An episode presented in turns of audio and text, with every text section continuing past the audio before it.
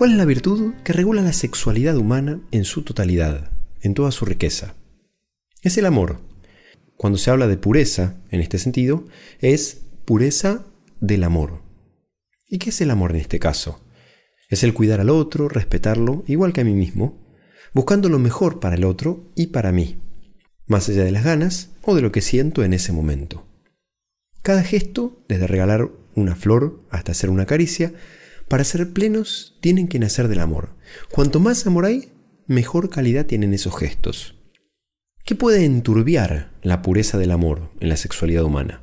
Básicamente dos cosas. Por un lado el egoísmo, es decir, el interés personal antes que del otro, y por el otro el instinto, una fuerza que nos quita libertad.